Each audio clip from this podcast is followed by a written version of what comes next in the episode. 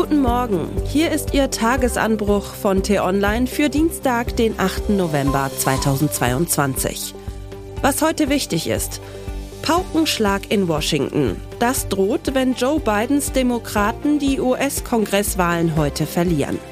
Geschrieben von T-Online-Chefredakteur Florian Harms und am Mikrofon bin heute ich, Michelle Kolberg.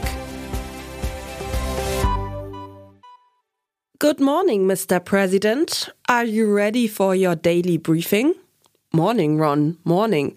Okay, what's on? Mr. President, before I start your briefing, may I switch to German? German? What?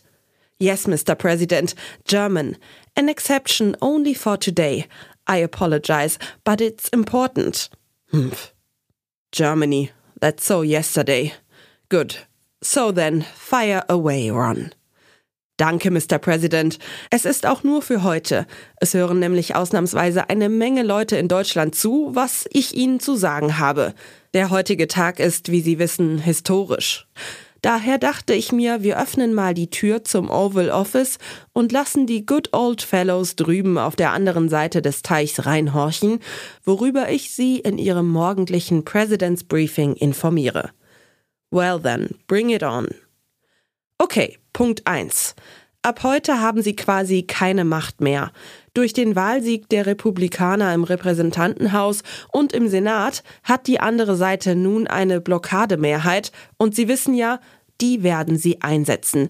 Gnadenlos, um genau zu sein. Konkret bedeutet das, innenpolitisch werden sie ab jetzt bis zu den Präsidentschaftswahlen in zwei Jahren nichts mehr durchsetzen können. Damit komme ich zu Punkt 2. Denn außenpolitisch sieht's nicht viel besser aus. Sicher, sie dürfen auch weiterhin zu den Gipfeln reisen, G7, G20, Staatsbesuche und so weiter.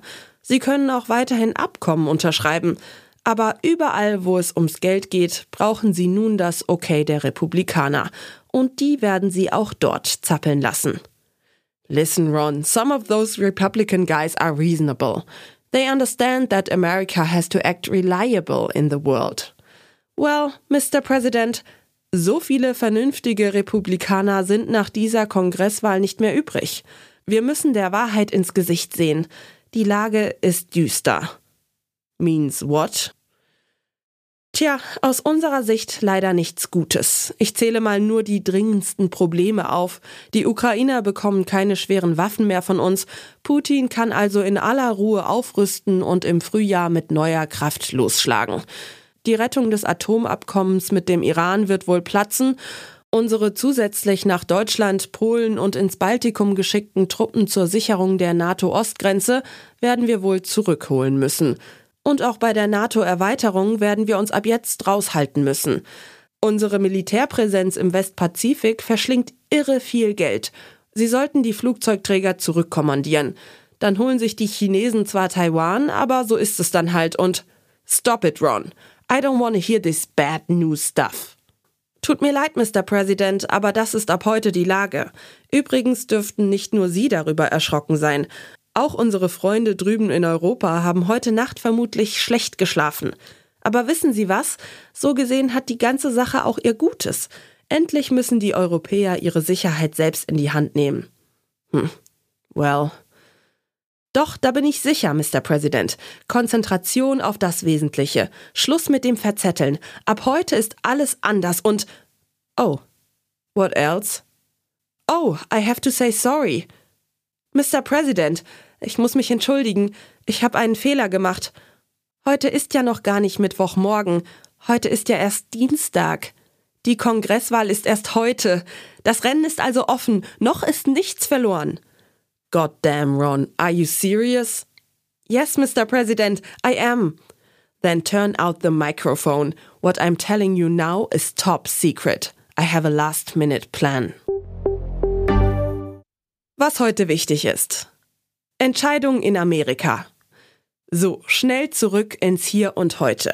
Sie haben es ja gerade gehört, die Kongresswahlen in den USA, Midterms genannt, können je nach Ausgang weitreichende Folgen haben. Entscheidend wird für Joe Bidens Demokraten sein, ob sie ihre Mehrheit in einer oder womöglich beiden Kammern des Kongresses verlieren, wobei der Senat noch wichtiger ist. Die ersten Wahllokale schließen in der Nacht auf Mittwoch unserer Zeit. Geht da was? Vielleicht geht es mit der NATO-Erweiterung doch schneller als gedacht. Heute besucht Schwedens neuer Ministerpräsident Ulf Kristersson den türkischen Präsidenten Recep Tayyip Erdogan in Ankara. Neben Ungarn ist die Türkei das einzige der 30 NATO-Mitglieder, das den NATO-Beitritt Schwedens und Finnlands nicht ratifiziert hat. Blabla ohne Folgen. Auf der Weltklimakonferenz im ägyptischen Sharm el-Scheich beraten die Staats- und Regierungschefs aus 200 Ländern darüber, wie sie den Kampf gegen die Erderhitzung weiterhin schönreden können. Pardon, das ist natürlich nicht richtig. In Wahrheit reden sie natürlich ganz viel über das hätte, könnte, wäre, sollte beim Klimaschutz. Das war der T-Online-Tagesanbruch, produziert vom Podcast Radio Detektor FM. Immer kurz nach sechs am Morgen zum Start in den Tag, auch am Wochenende. Vielen Dank fürs Zuhören und Tschüss. Ich wünsche Ihnen einen schönen Tag. Ihr Florian Harms.